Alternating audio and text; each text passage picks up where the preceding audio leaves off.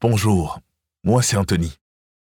Bienvenue à mon balado Les changements orthographiques démystifiés. Comment? Ça change l'orthographe? Eh oui. Et pour élucider ce mystère, j'ai décidé d'entreprendre une quête. Une quête d'information. Tu me sens fatigué aujourd'hui, Anthony. Ah oui, désolé. Bon, il faut que je me ressaisisse. Et je vous présente Graphi, mon application d'assistance virtuelle. Sa programmation sophistiquée fait en sorte qu'elle peut m'assister dans ma mission de tous les jours, appliquer l'orthographe moderne. Bonjour, chers auditeurs et auditrices. Vous savez, en discutant avec des gens, en lisant tout ce qui me passe sous les yeux, je me rends compte que plusieurs changements orthographiques demeurent ignorés. Pourtant, ces rectifications qui datent de 1990 nous simplifient la vie. Il n'y a aucune raison de s'en passer. Le but de ce balado sera donc de démystifier avec vous les changements orthographiques.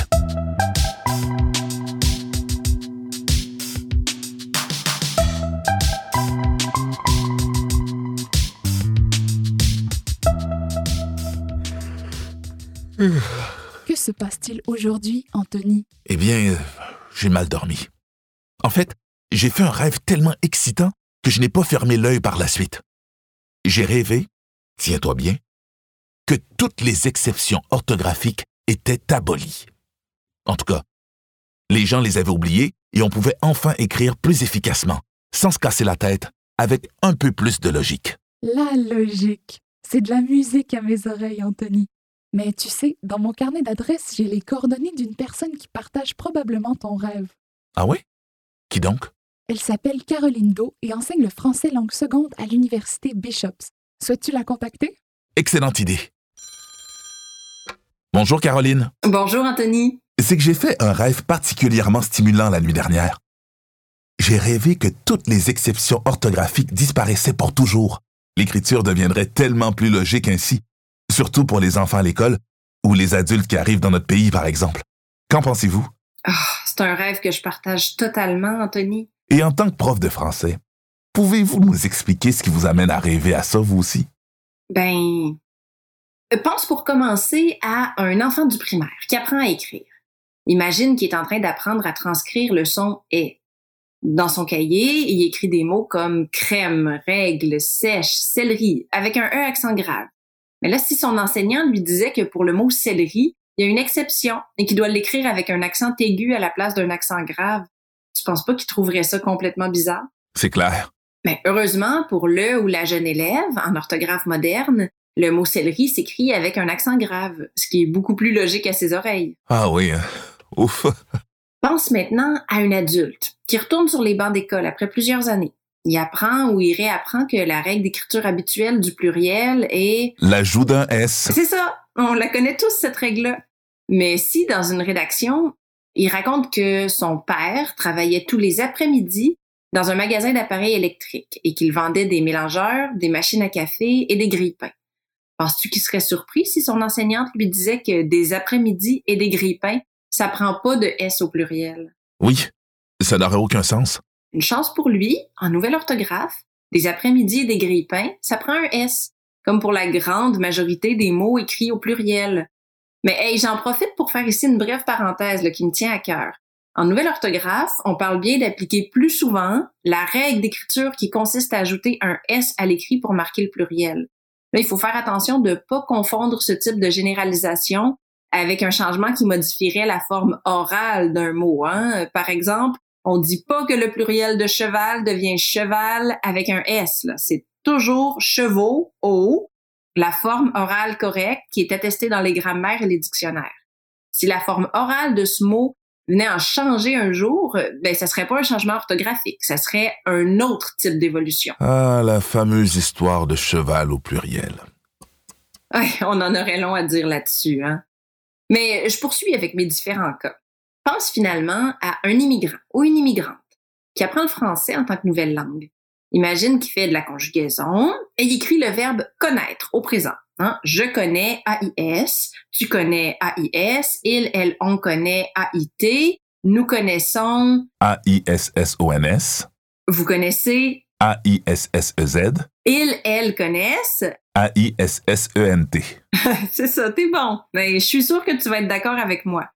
Pourquoi est-ce qu'il faudrait que le i de la troisième personne du singulier soit écrit différemment des cinq autres i? Pourquoi cette exception-là? Bien sûr, il y a une explication historique, mais en nouvelle orthographe, le i de il, elle, on connaît s'écrit sans accent circonflexe, comme le i habituel des autres personnes de la conjugaison. Ah, soulagement pour les nouveaux arrivants. Et tu comprends tout. Ben, tiens d'ailleurs, j'ai plein de collègues qui partagent mon opinion. J'en parlais justement il y a pas si longtemps avec David Prince, qui travaille en enseignement du français langue seconde à HEC Montréal. Quand je suis rendu dans mon cours euh, enseigner le verbe connaître euh, au présent, d'ailleurs c'est quelque chose qui arrive assez vite dans le programme de niveau débutant, j'explique à mes étudiants que ce verbe s'écrit avec un i sans accent circonflexe à toutes les personnes. Oui, je fais ça, c'est sûr. Pourquoi est-ce qu'on passerait du temps euh, sur un détail comme un accent circonflexe alors que ce i sans accent est admis depuis 1990? Oui, je leur dis qu'ils verront peut-être connaître ou connaître avec un accent circonflexe dans des livres ou des magazines, par exemple, mais je leur demande surtout pas d'apprendre un détail comme celui-là. Ils ont tellement d'autres choses à apprendre pour pouvoir euh, communiquer en français avec les gens autour d'eux. Disons-le, un bel idéal à atteindre en orthographe, ce serait que l'on puisse toujours appliquer les grandes règles générales sans exception. Imaginez un peu le bonheur. Bien sûr, l'orthographe moderne ne règle pas encore tout, mais au moins on est sur la bonne voie.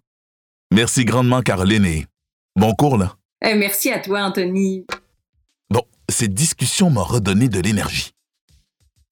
Qu'est-ce que tu en dis, Graphie, si on jouait une partie de Scrabble? Bonne idée, Anthony. Je commence. C'est le riz. Avec un accent grave ou aigu sur ton premier E? Anthony, tu sais bien qu'il n'y a pas d'accent au Scrabble. ah, c'est vrai. 20 points. Quoi?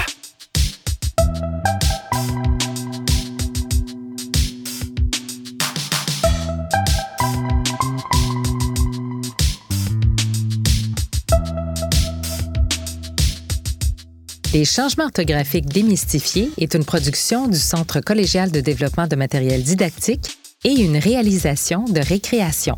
Merci à notre invitée Caroline Do, enseignante de français langue seconde, et à son collègue David Prince, également enseignant de français langue seconde. Caroline Do et Annie Desnoyers, du groupe québécois pour la modernisation de la norme du français, à la conception et à la scénarisation. Dominique Fortier, à la coordination au CCDMD, Emmanuel Séticassi à la scénarisation à titre de conseiller, Marie-Hélène Frenette-Assad à la réalisation, au montage et à la musique originale, Francis Thibault à l'adaptation des scénarios, Élodie Gagnon et Mylène Ferron à la production, Laurence Fugère à la coordination de production, Fayol Jean Junior dans le rôle d'Anthony et Geneviève Corrigan dans le rôle de Graphie. Pour écouter les autres épisodes de la série, rendez-vous sur le site changement au pluriel.ccdmd.qc.ca ou sur les plateformes d'écoute balado de Apple, Google ou Spotify.